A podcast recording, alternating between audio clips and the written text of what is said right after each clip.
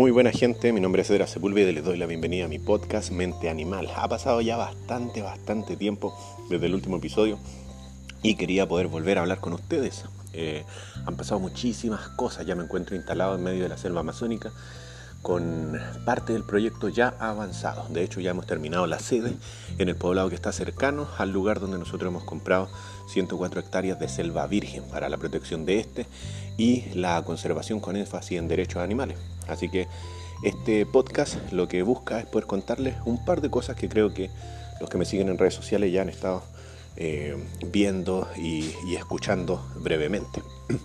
Por un lado quiero contarles un poco cómo ha sido mi vida acá en la selva, cómo ha cambiado mi rutina diaria, qué es lo que hago principalmente eh, todos los días y cómo se vive en un lugar que está bastante, bastante alejado de lo que normalmente nosotros estamos acostumbrados. A la par también poder contarles cómo han sido eh, mis primeras experiencias con el resguardo de esta área de 104 hectáreas. Nosotros lo que estamos haciendo es poder conservarla y poder eh, mejorar el lugar para que puedan refugiarse realmente la mayor cantidad de animales tanto de la maderería ilegal como de la expansión de la sociedad de consumo, las mismas ciudades, los caminos y todo lo que se está haciendo acá en la Amazonía, y al mismo tiempo poder hacer eh, un trabajo en torno a la caza y el tráfico de animales, ya que es algo que ocurre por lo menos en el sector de la Amazonía donde estoy, que es eh, cercano a la ciudad de Iquitos, esto es em, bien adentro del Amazonas peruano, a unos 300 kilómetros de la frontera con Colombia y Brasil, así que estamos bien, bien adentro donde si te acercas a cualquiera de los mercados te vas a encontrar con un panorama de tráfico de animales técnicamente libre. Obviamente ya no es tanto como ocurría hace unos 10 años cuando recién eh, conocí este lugar, pero todavía podemos ver una cantidad inimaginable de personas que están caminando tanto con loros como con monos eh, en los puertos sin ningún tipo de problema. De hecho vemos cómo se está comercializando todo tipo de carne animal eh, todo tipo de animales vivos también sin mayor control.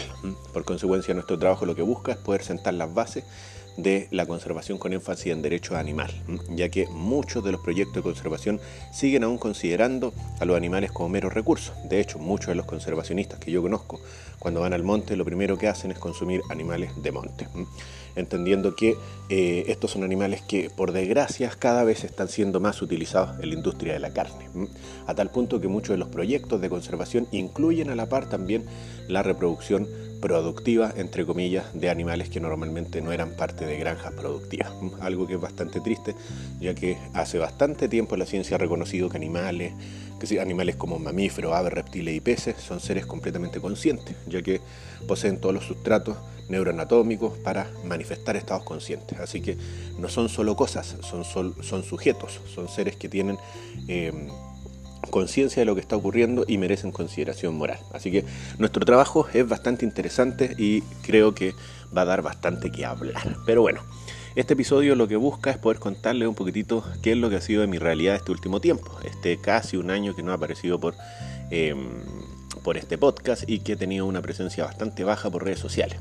¿Esto por qué ocurre? Principalmente porque en el lugar donde yo me encuentro, que está a unos 50 kilómetros al noreste, aún más adentro de la selva que la misma ciudad de Iquitos, no tenemos conexión a internet para nada. De hecho, Solo existen unos puntos muy específicos que si rebuscamos dentro del poblado donde podemos dejar los celulares y quizás si tenemos suerte conectarnos eh, no a internet, pero sí para poder realizar llamadas nacionales. Eh, en el mejor de los casos quizá podemos captar algo de internet para recibir mensajes de WhatsApp, pero más de eso no se puede. En el lugar tampoco existe luz eléctrica. Nosotros tenemos un generador en el poblado, un generador de hecho fabricado con el motor de un vehículo y adaptado, un motor de diésel para producir electricidad para toda la comunidad. Somos unas 70 personas viviendo en este poblado. Este poblado se llama Villa María. Acá, si es que se dispone de los recursos, que muchas veces no se tienen, se puede tener electricidad dos horas al día, de 6 a 8 de la noche. Pero esto no ocurre todos los meses del año, así que tampoco tenemos la comodidad clásica de la mayoría de las personas, que es tener luz eléctrica. Ni aun cuando la tenemos, la tenemos durante todo el día, sino un par de horas, lo que nos permite cargar nuestros dispositivos, linterna y otras cosas. El agua potable tampoco es un lujo que se tiene todo el tiempo. Nosotros tenemos disponibilidad de acceder al pozo profundo que hay en la comunidad eh, todos los días de 5 a 7 de la mañana. Esto nos permite poder llenar nuestros contenedores de agua y funcionar a lo largo del día con agua potable. Por consecuencia, eso tampoco es algo eh, muy común. De la misma manera, nosotros realizamos todo tipo de trabajos relacionados con la comunidad eh, en base a nuestro esfuerzo personal. De hecho, acá en la Amazonía es muy común ver cómo se realizan trabajos en áreas verdes solo con machete. De hecho, con machete y un palito que utilizamos para poder ir despejando, tomando los arbustos y eh, al fin y al cabo trabajar más fácil con el machete. Esto lo hacemos como comunidad dos veces al mes. Dos veces al mes nosotros nos encargamos de liberar las áreas verdes, de mantenerlas controladas, ya que el monte acá crece muchísimo y si nosotros no controlamos esas áreas va a volver a remontarse, van a aparecer eh, vegetación abundante y perderemos todos estos sectores. Lo mismo ocurre con senderos, con caminos y aún también con caminos fluviales. Nosotros dos veces al mes nos estamos moviendo en diferentes puntos para poder mantener eh, nuestras áreas despejadas, los caminos y poder movilizarlos tranquilamente. Lo mismo hacemos, como les decía, con los caminos fluviales, los cuales, debido a las características de la Amazonía en la que me encuentro, la cual em, tiene la particularidad de que dependiendo de la estación del año podemos ver unos cambios muy muy grandes en el paisaje. De hecho, donde yo estoy, el río cambia entre 6 y 8 metros de altura durante el año.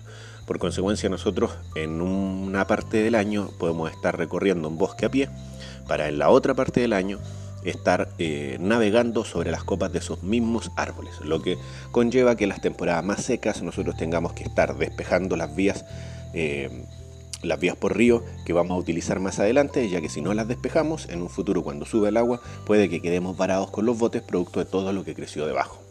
Por consecuencia, hay mucho trabajo que hacer a nivel corporal. Mi día parte, como les mencionaba, a las 5 de la mañana y termina siempre cuando cae el sol, ya que como no tenemos luz eléctrica, nos manejamos en torno a la luz solar. También esto nos facilita, debido a la temperatura que existe acá en la Amazonía, poder trabajar más frescos durante la mañana y dedicar la tarde para otro tipo de actividades. Esto ha sido bastante, bastante interesante, pero no muy alejado en realidad de mis orígenes. Yo nací al sur del territorio de Chile, en territorio mapuche, cercano a la cordillera, en donde, como cualquier niño precordillerano, tuve una vida rural muy similar a lo que ocurre acá en la Amazonía con las vidas ribereñas. Vivíamos cercano a los ríos, todo lo que hacíamos lo hacíamos con nuestro propio cuerpo, con nuestro propio esfuerzo.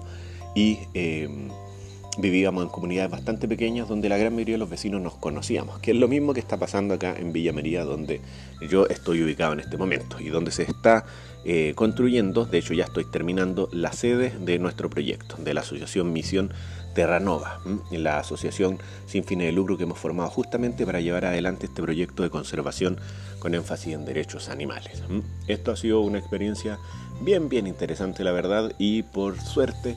Eh, ha construido también amistades bastante interesantes. Yo me llevo muy bien con mis vecinos y de hecho comparto muchísimo, muchísimo con ellos. Muchos de los trabajos que realizamos y nuestra vida cotidiana eh, implica el compartir. En la comunidad en la que estoy es muy común que la gente se ayude.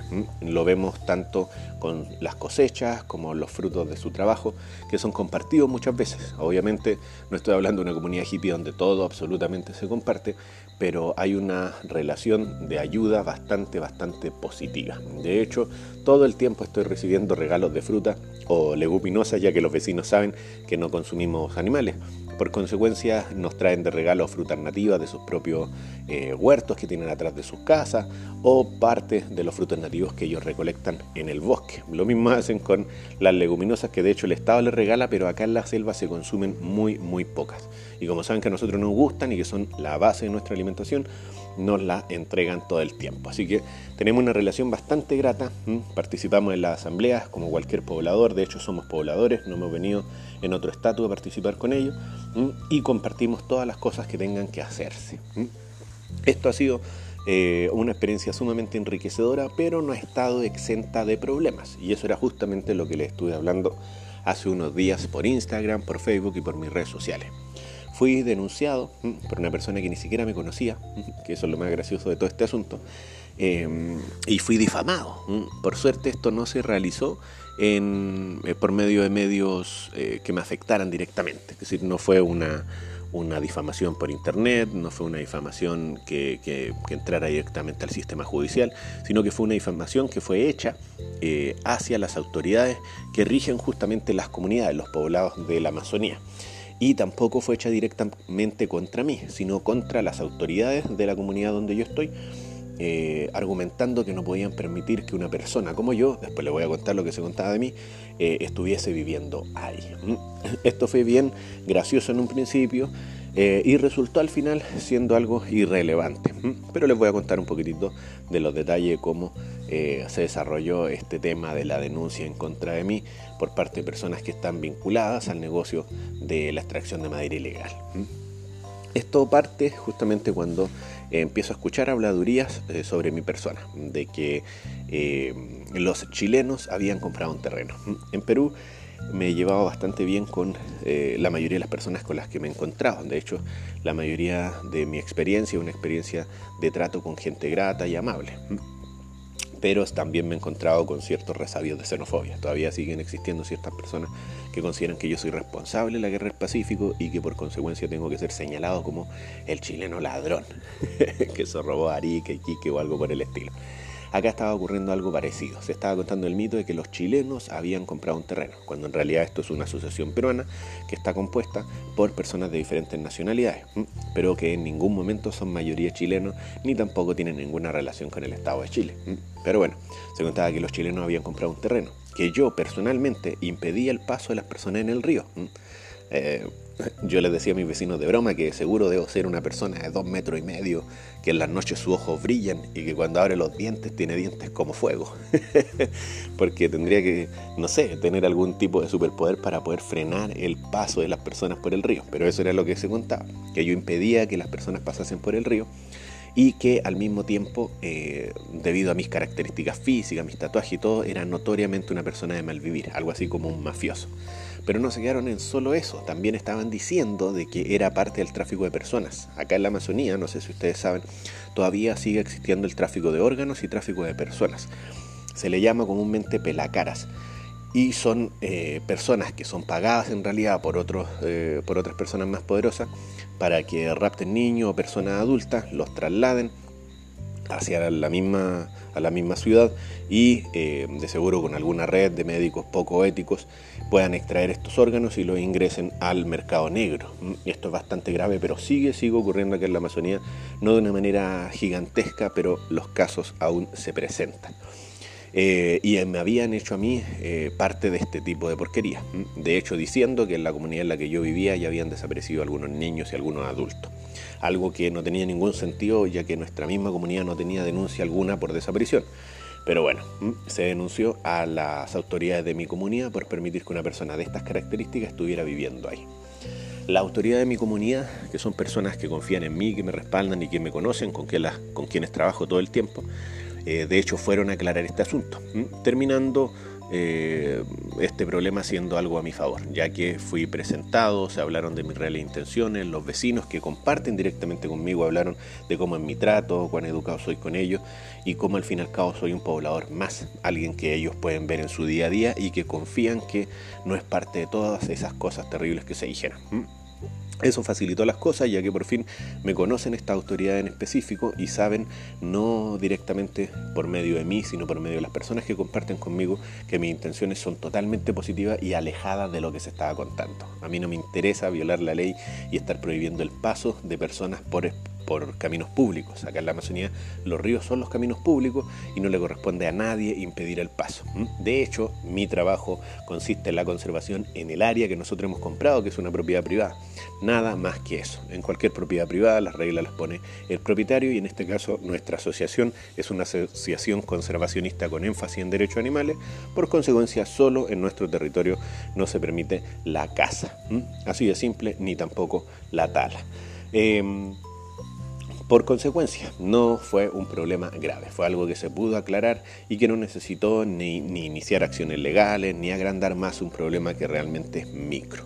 Obviamente voy a estar atento a cómo se desarrolla esta situación, ya que estas personas son conocidas por ser sumamente problemáticas, no en un sentido de violencia o de, amenaza, sino problemáticas, eh, inventan mentiras y terminan al final contaminando a otros vecinos eh, con su idea. Y como yo no soy conocido fuera del mismo poblado donde estoy viviendo, eh, esto me podría generar problemas más adelante. Igualmente, en estas semanas siguientes, y eso era lo próximo que yo les quería contar, debido a que el río ya subió, nosotros tenemos el ingreso oficial a nuestro terreno. Alrededor del 15, 19 del mes de marzo, nosotros vamos a estar ingresando a nuestro terreno e instalándonos con nuestro primer campamento para iniciar trabajos adentro del monte, para poder señalizar toda, toda el área que nosotros tenemos protegida y empezar a trabajar en terreno, ya que nuestra sede ya está terminando de construirse y eh, nos toca iniciar la fase 2 de trabajo, que es instalarnos en medio del Monte Virgen. Esto va a ser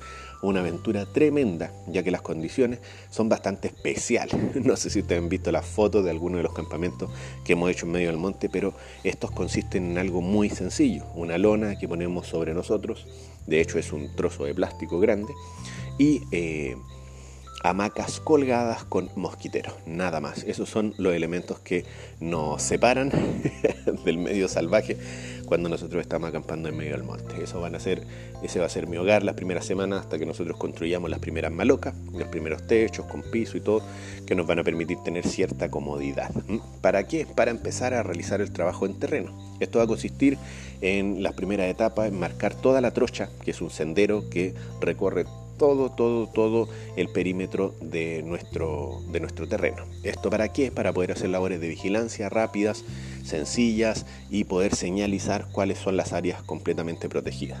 Poder señalizar todo nuestro perímetro para que nadie ingrese ahí a cazar ni a extraer madera. De hecho, parte de mi trabajo es poder realizar rondas semanales explicando, si es que encuentro a personas tratando de realizar estas actividades, que en esa zona no se puede realizar ese tipo de eh, actividades extractivas.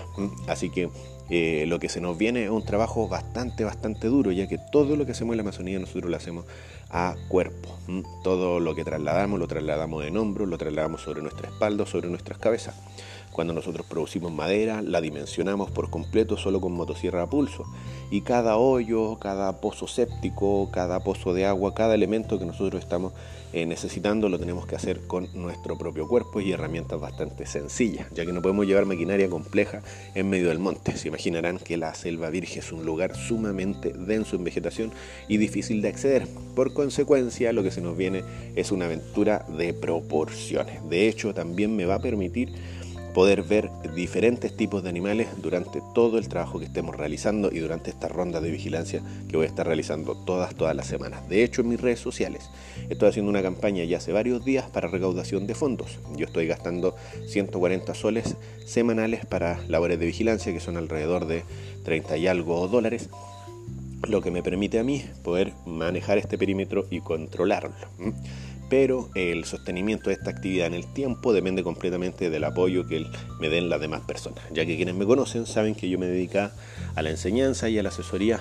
sobre alimentación basada en plantas, pero entendiendo que en este momento estoy completamente alejado de la civilización, de la conexión a Internet y de cualquier tipo de medio de comunicación eh, rápido, eh, no estoy trabajando de esa manera. Por consecuencia, todo lo que estoy realizando es parte del apoyo que me da la asociación que hemos formado y el apoyo que hacen otros activistas y la donación voluntaria que todo el tiempo estoy recibiendo de amigos y de personas que confían en mi trabajo. Así que si están interesados en poder sostener este trabajo, mantenerlo en el tiempo y asegurarlo para que sigamos nosotros protegiendo este territorio y que se concrete este proyecto, que lo que busca es poder mostrar a las personas que podemos habitar lugares para protegerlos y que podemos al mismo tiempo hacer conservación sin necesidad de utilizar a los animales como recursos, eh, se pueda concretar y que se pueda realizar de buena manera. De hecho, yo estoy mostrando el desarrollo de todo este proyecto por mi canal de YouTube. Me pueden encontrar en todas las redes sociales, Facebook, Instagram, hasta TikTok y YouTube como Esdras Crudo. Ahí pueden ir viendo cómo se van desarrollando las cosas y las diferentes... Eh, eh, cosas o situaciones que yo voy mostrando por mis redes sociales. bueno, eh, ¿qué más les podría contar sobre este tiempo? Esto ha sido una experiencia bastante entretenida. Eh, debido a que por fin he vuelto a lo que realmente me gusta. muchas personas que me conocen saben que las ciudades no me gustan para nada, no me entretienen, las actividades que se hacen ahí normalmente no llaman mi atención y normalmente me encuentro adentro de mi casa no de aburrido, sino porque simplemente no es, no es, de, mi, no es de mi interés. A diferencia del campo, que en el campo me encantan las cosas que se tienen que realizar. De hecho, hasta cierta precariedad o incomodidad por de alguna manera, eh, me es satisfactoria. Me gusta muchísimo sentir, por ejemplo, que mis manos se van volviendo cada vez más callosas, porque eso es fruto de mi trabajo. Me gusta ver, por ejemplo, que las cosas que voy haciendo van apareciendo frente a mí, ir viendo como mi casa la construyo yo mismo, eh, ir viendo como eh, la limpieza de los lugares, como la, extracción de recursos, como todo se va haciendo a mano. De hecho, disfruto muchísimo ese proceso, me hace sentir orgulloso, me hace sentir útil y en parte me hace sentir eh, que estoy alejado del problema, ya que eh, lo que ocurre normalmente con la Amazonía y con la depredación que está sufriendo es que es un, lugar lleno de recursos y los recursos son elementos fundamentales justamente para satisfacer las necesidades de las sociedades de consumo. La mayoría de las sociedades en las que viven las personas, sean ecologistas, sean veganos, sean personas completamente inconscientes del problema global que hay, eh, son sociedades de consumo ilimitado. De hecho, la mayoría de las personas hoy en día tenemos un consumo bastante alto de, cosas eh, o elementos o de servicios que realmente no necesitamos, que se han hecho parte de nuestras costumbres cómodas y que a la par son la base de esa necesidad tan grande que tiene la industria de recursos naturales. De ahí que eh, mi discurso muchas veces busca que la gente entienda que para poder solucionar este problema que estamos teniendo de, extinción global, de hecho estamos ante, una, ante un proceso de, extinción de especies sumamente masivo. A lo largo de estas últimas décadas se han firmado diferentes tratados para disminuir tanto las emisiones de CO2 como disminuir eh, la extinción de especies, eh, la extracción de recursos naturales, la destrucción de bosques y la verdad es que todos han sido un fracaso, un reverendo fracaso. No se ha cumplido con ninguna de, los pactos, los acuerdos, ni siquiera con las expectativas más mínimas. Em, y muchas personas ni siquiera se dan cuenta, pero de los que se dan cuenta, pareciese que no notan que la base de, este cambio no es el consumo consciente, sino el disminuir nuestro consumo. El problema aquí es que las sociedades que decrecen, las que empiezan a disminuir su consumo, son las que normalmente ya tienen satisfechas todas sus necesidades básicas. Eh, por consecuencia, Latinoamérica, hablando de mi realidad, eh, no, normalmente no, no, puede ser parte de esto. La mayoría de las sociedades latinoamericanas son sociedades en vías de desarrollo, que en muchos casos ni siquiera tienen cubiertas todas sus necesidades básicas, por lo que es bastante, bastante ingenuo creer que nuestras sociedades latinoamericanas van a partir solo por conciencia disminuyendo eh, su consumo. ¿Esto qué es lo que genera? Eh, genera que la mayoría de las iniciativas para poder proteger áreas como el Amazonas realmente sean eh, muy poco fructíferas, que den resultados muy, muy bajos. Es por eso que yo eh, desde hace bastante tiempo vengo haciendo un llamado a radicalizar un poco las posturas, no en el sentido de violencia ni nada por el estilo, sino entender que tenemos que hacer un poco más, más allá que llamar a las personas a tener un consumo consciente en ciudad, tenemos que mostrar que existen otras alternativas de vida, que son vidas dignas, que son vidas que nos pueden sentir, nos pueden hacer sentir orgullosos, que nos pueden hacer vivir cómodamente, que no implican vivir en una sociedad de consumo ilimitado, validando al fin y al cabo otras formas de vida que muchas veces pueden ser hasta nuestras formas de activismo. Yo en, en, redes y en muchas de las charlas en las que he participado, en debates, en foros internacionales, he hablado de mi concepto de habitar para proteger.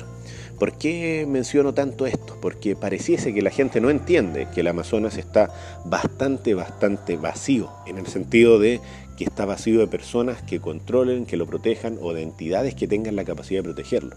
Acá en la Amazonía es tierra de nadie, cualquiera realmente puede extraer recursos sin mayor control, mientras eh, el mercado va justamente adaptándose para facilitar las cosas, blanqueando los papeles, eh, camuflando las procedencias de los recursos naturales que se extraen eh, y abasteciendo de hecho con estas materias primas ilegales un mercado internacional bastante, bastante grande. Muchas de estas maderas amazónicas terminan siendo muebles en Europa que pueden tener hasta certificaciones especiales sin saber que en el origen fueron extraídas ilegalmente sin ningún tipo de control. Entonces, eh, es sumamente ingenuo creer que lugares como la Amazonía, que se pierden a una velocidad impresionante, van a ser protegidos si es que no existen ni entidades ni personas que los estén protegiendo. Y lo que más existe son personas con necesidades que, producto justamente también de no existir otras oportunidades laborales o, o de generación de ingresos, eh, optan simplemente por la extracción de recursos. Así que la idea de habitar para proteger implica que nosotros entendamos que la mejor forma de proteger un lugar es vinculándose con este y sintiendo la necesidad de que sea protegido.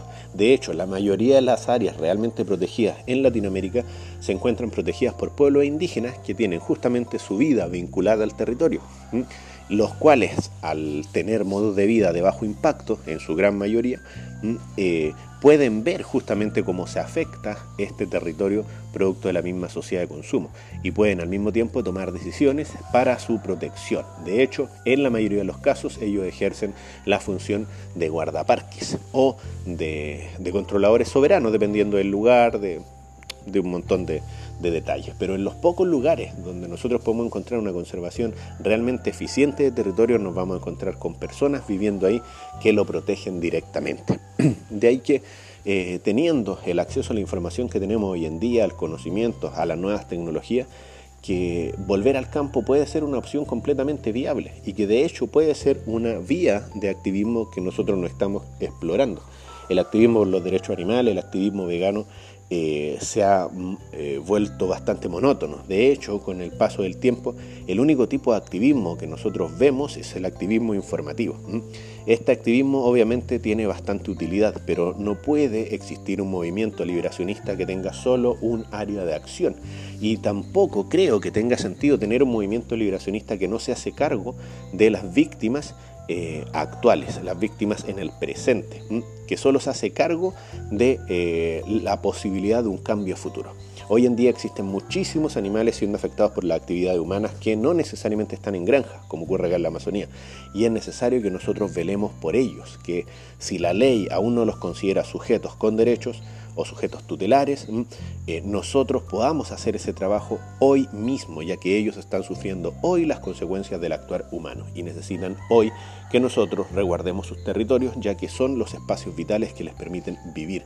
La Amazonía no es solo un reservorio de recursos naturales ni solo un pulmón planetario, sino el hogar de millones de sujetos conscientes que dependen completamente de él, que no saben vivir en otros territorios, que no están adaptados a otros territorios y que si este territorio sigue disminuyendo van a tener una vida o una muerte sumamente miserable. Así que este proyecto que estoy realizando, todo este esfuerzo que estoy haciendo y todo esto que estoy mostrándole a ustedes lo que busca es poder eh, tanto concientizar respecto a la importancia del reconocimiento de los animales como sujetos, aún también los animales salvajes, o los animales silvestres, como le queramos llamar, y la importancia también de la conservación con énfasis en derechos animales, porque no podemos solo conservar los territorios por la, la utilidad que a nosotros nos den, sino que también tenemos que ser conscientes que hay otros sujetos habitándolos que necesitan de este territorio.